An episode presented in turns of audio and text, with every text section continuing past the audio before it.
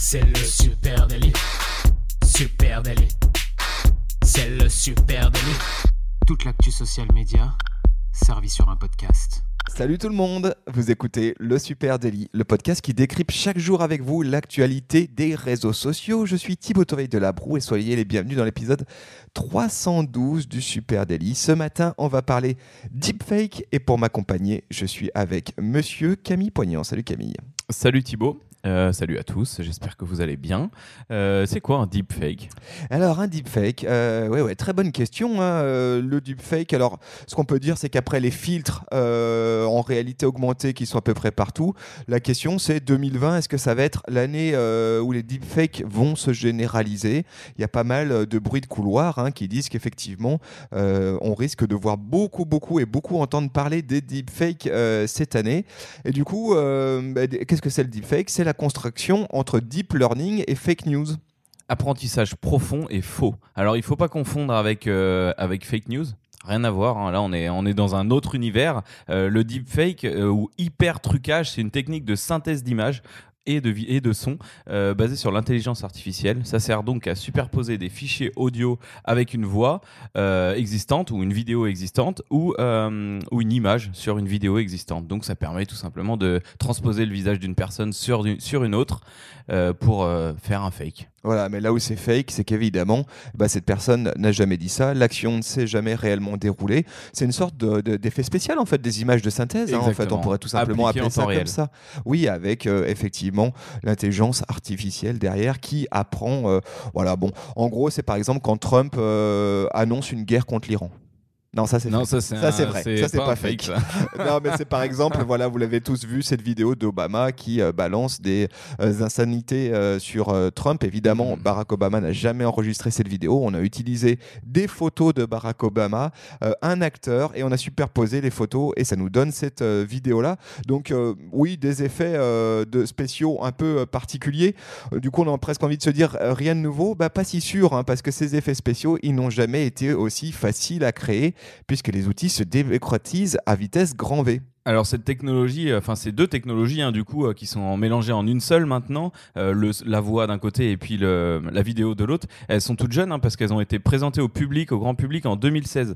Donc euh, que ça soit la voix calquée sur une autre voix ou la, transpi- la transposition vidéo d'un visage, euh, et ça a not- notamment été rendu célèbre euh, après avoir été utilisé pour créer des fausses vidéos érotiques, des sextapes. Ah bah, là- en général, ça, toujours commence, ça commence toujours un peu par ça. oui, ça le, commence toujours par là. pionnier sur la tech, hein, ça Euh, donc voilà, donc euh, des vidéos érotiques, de la porno divulgation, et ensuite on est arrivé bah, sur de l'infox, notamment avec euh, l'histoire de, Barack Obama. Voilà, et depuis 2016, eh ben, effectivement, on entend beaucoup parler, par- parler des deepfakes et ça va très très vite. hein. On est en 2020, euh, à peu près 4 ans, même pas encore 4 ans après le lancement de ces technos, eh ben, on voit qu'ils se sont démocratisés très très vite avec une application chinoise notamment, dont vous avez peut-être entendu parler, qui s'appelle euh, et qui a vraiment contribué à démocratiser le, deep- le deepfake courant euh, 2019. hein. Zhao, c'est une application euh, gratuite de changement de visage en profondeur. En gros, elle est capable de placer ton visage euh, dans des scènes de films ou des émissions euh, de télévision.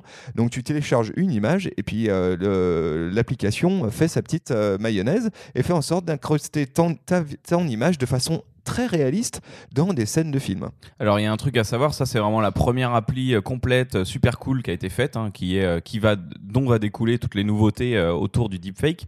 Mais à savoir aussi que Google a créé un son propre outil TensorFlow, qui est même en open source et qui permet de créer des, des, applis derrière ou des logiciels ou tout ce qu'on veut de deepfake. Et c'est ça d'ailleurs qui permet de créer, hein, quand vous allez dans, sur l'App Store ou sur le Play Store, tu tapes deepfake, deepfake c'est ça, tu trouves une centaine d'applis qui permettent de refaire ta tête, de refaire tes abdos, de refaire tes fesses, tout ce que tu veux. Et donc c'est basé sur cette technologie gratuite euh, développée par Google. Voilà, et donc là, on n'est que euh, au début de l'année euh, 2020 et on a déjà vu euh, eh bien, deux grosses annonces sur le sujet euh, deepfake tomber hein, euh, du côté de Snapchat et du côté de TikTok. Alors, euh, Snapchat, déjà, qui a fait une, acquisition qui, euh, euh, qui n'est pas euh, innocente puisqu'ils ont acheté AI Factory. hein. C'est une société une société pardon, spécialisée dans le deepfake. et Snap aurait racheté cette société là tout début de l'année, sachant que c'est cette même boîte qui a développé sa fonction caméo. On peut peut-être redire un mot parce qu'on en a parlé en Noël de cette fonction caméo de Snapchat. On peut mettre, tu sais, son visage dans ces micro-clips vidéo. Dans des micro-clips vidéo, dans des GIFs aussi, je crois. Enfin, tu pouvais faire plein d'intégrations différentes. Alors, ils sont malins, hein, Snapchat, ils ont, ils ont testé avec eux quelque chose, ça a bien fonctionné, Cameo, et bah, on vous rachète. Ok, les on vous rachète pour 166 millions de dollars. Voilà, tout simplement. et donc cette acquisition-là, bah, elle suggère effectivement que Snapchat euh, va chercher à avancer encore plus loin hein, sur la voie euh, du deepfake. Euh, là, on a des, des, des outils aujourd'hui intégrés dans SnapLens qui sont assez gentillets, mais on, il est vraisemblable qu'on aille plus loin avec des intégrations qui soient de plus en plus réalistes de ce côté-là. On peut parler aussi de TikTok.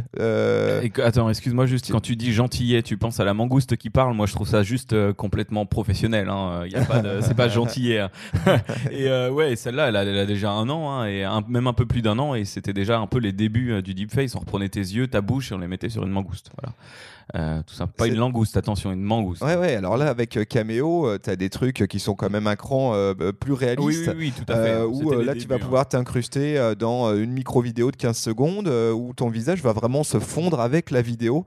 c'est vraiment pas mal fichu. Alors, et pour autre... TikTok, du coup? Oui, donc autre annonce qui a été faite là, cette fin de, cette, ce début d'année, c'est TikTok qui travaille avec des, euh, sur des nouvelles fonctionnalités deepfake. Ça, c'est une annonce que nous fait euh, TechCrunch. Alors là, il serait sur un modèle un peu différent de Snapchat et beaucoup plus poussé, qui se baserait sur une analyse pas 3D, euh, mais presque de ton visage multi-angle. En fait, tu filmerais ton visage sous tous ces angles pour que eh bien, la technologie de l'intelligence artificielle fasse un calcul et analyse ton visage pour y coller le nouveau visage. Ouais, c'est ce qu'on appelle une analyse biométrique multi-angle. Donc oh on voit que là, les choses commencent à se euh, techniquement à se professionnaliser et surtout l'objectif étant d'arriver à des vidéos encore plus réalistes hein, dans, le, dans le deepfake. Donc TikTok euh, travaille là-dessus, ce qui n'est pas forcément euh, sans poser un certain nombre de questions hein, quant à l'usage qui sera, seront faites ces, ces, mm. de ces deepfakes. On se doute qu'immédiatement l'application va incorporer ça dans son gameplay habituel, dans quelque chose de très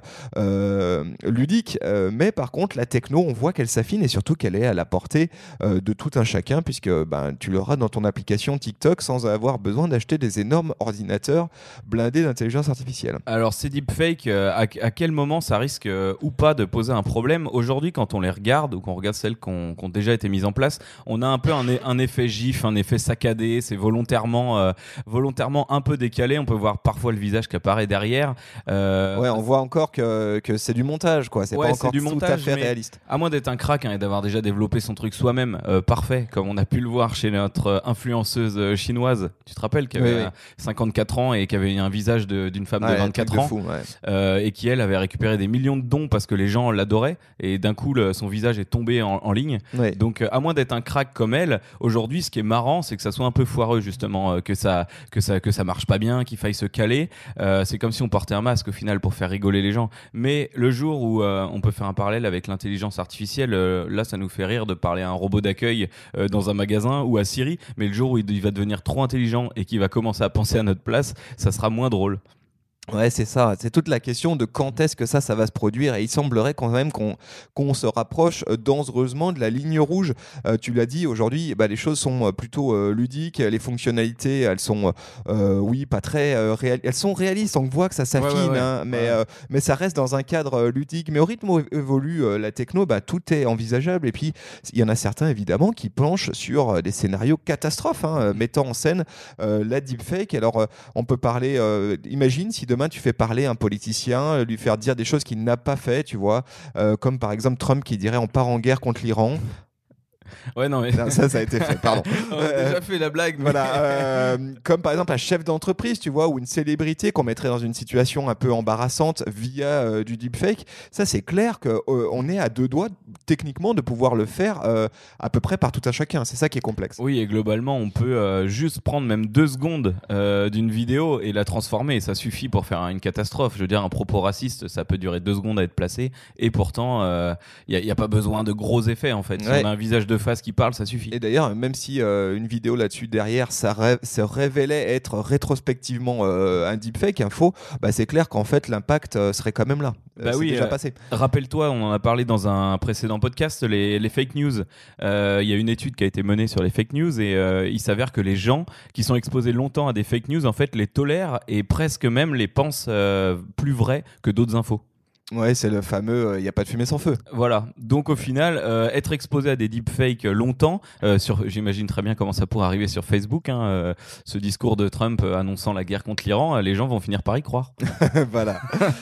en tout cas, les plateformes aujourd'hui, eh ben, du coup, elles sont quand même un peu en flip. Hein. Elles se disent, il y en a certaines qui font mumuse avec, et puis parallèlement, elles sont aussi à la recherche d'outils de détection, hein, parce que il y a une vraie nécessité aujourd'hui de se doter aussi au plus vite possible. On est dans une Hein, et pour l'instant, les plateformes sont un peu à la bourre hein, sur euh, euh, ces applications qui déboulent et ces, euh, ces nouvelles techno. Et, l'idée, c'est de pouvoir dénicher au plus vite, en tout cas voir au plus vite la supercherie ou l'image qui n'existe pas réellement. Là-dessus, par exemple, l'AFP dans le monde de la photo, hein, pas de la vidéo, l'AFP a un outil, lui, qui s'appelle Tungsten. c'est un outil qui permet d'analyser la structure d'un cliché. Tu l'as déjà vu ce truc-là, tu sais? C'est comme une radiographie de ta photo et on voit là où il y a eu des retouches qui ont été faites. Ça, c'est un outil que AFP utilise quotidiennement pour euh, savoir si les, photos qu'on lui envoie ou les photos qu'elle mhm. communique sont des vraies photos euh, sources ou si elles ont été euh, retouchées. Et donc, les plateformes sont maintenant à la, à la, à la recherche de solutions à peu près identiques dans le deepfake vidéo. C'est marrant que tu parles de, que tu parles de course un peu contre le deepfake parce que justement, et de plateforme d'ailleurs, parce que justement, Facebook, Facebook et alors attention, hein, c'est un groupement Facebook, Amazon Web Services ou encore Microsoft et d'autres entreprises ont lancé un concours.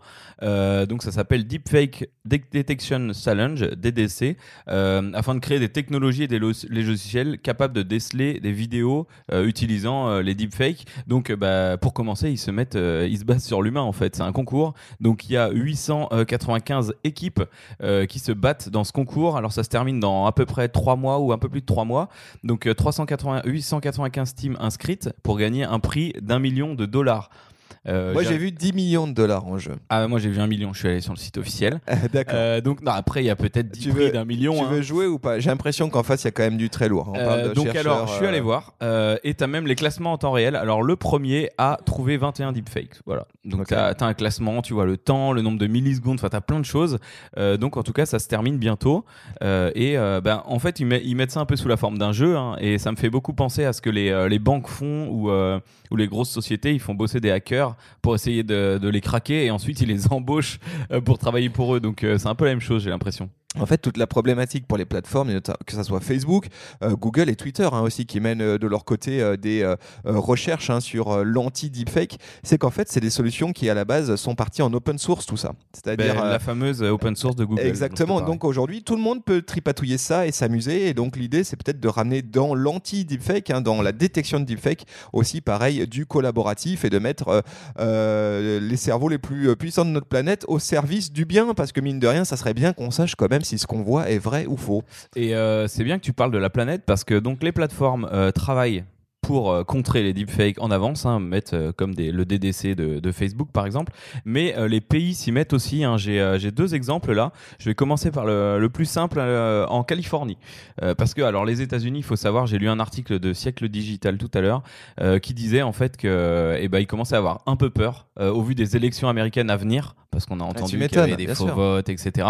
Mais là, ils ont vraiment peur des discours qui peuvent être faits. Et justement, le gouverneur de Californie a ratifié le 3 octobre deux lois contre les deepfakes donc tu vois, ça, il y a déjà de l'avance hein, là-dessus. Euh, politique et pornographique. Euh, pornographique, on y revient toujours. Euh, il est désormais illégal de publier une vidéo manipulée pour discréditer un candidat en Californie dans les 60 jours qui précèdent une élection. Ah, avant, le reste du temps, tu bah, peux par contre. C'est de hein. l'humour avant. voilà, donc 60 jours avant une élection, t'as pas le droit. Et la seconde loi, c'est pour donc la pornographie, pour encadrer l'usage de cette technique. là, c'était pour les États-Unis et la Chine. Alors la Chine a été plus loin. donc on parlait tout à l'heure de cette cette influenceuse chinoise. Il y aura euh, Kwao Bilou qui avait fait son, apparition, sa vraie apparition le 25 juillet. Euh, et ben, je pense que tout ça a fait avancer les choses en Chine. Et donc, au 1er janvier, Donc c'était il y a 6 jours, 7 jours maintenant. la Chine a mis en, en place une loi bannissant les contenus qui ne mentionnent pas l'utilisation de superposition de vidéos et d'audio. les deepfakes qui sont pas mentionnés comme tels seront donc considérés illégaux. Il est obligatoire de préciser que la vidéo a été créée grâce à l'intelligence artificielle et qu'elle rapporte de fausses informations. Donc euh, tu dis que ta vidéo c'est de la merde hein, et que tu l'as que tu l'as mmh. bidouillé pour que ça soit toléré, sinon c'est considéré comme criminel. Euh, et ils ont carrément dit hein, que euh, pour eux ce genre de vidéo pouvoir avoir un impact négatif sur la sécurité nationale de la Chine. Mais, c'est une certitude. Moi, moi, moi c'est ça que je trouve le plus affolant, c'est que tu as à la portée de main d'ici là, je pense six mois, tout le monde aura à portée de main dans son mobile un outil qui peut déstabiliser, avoir un impact déstabilisant à l'échelle de la planète. Ou objectivement, d'ici à six mois, pour l'instant les outils mis à disposition, euh, les outils de détection du deepfake sont euh, en plus en retard que les outils de deepfake eux-mêmes.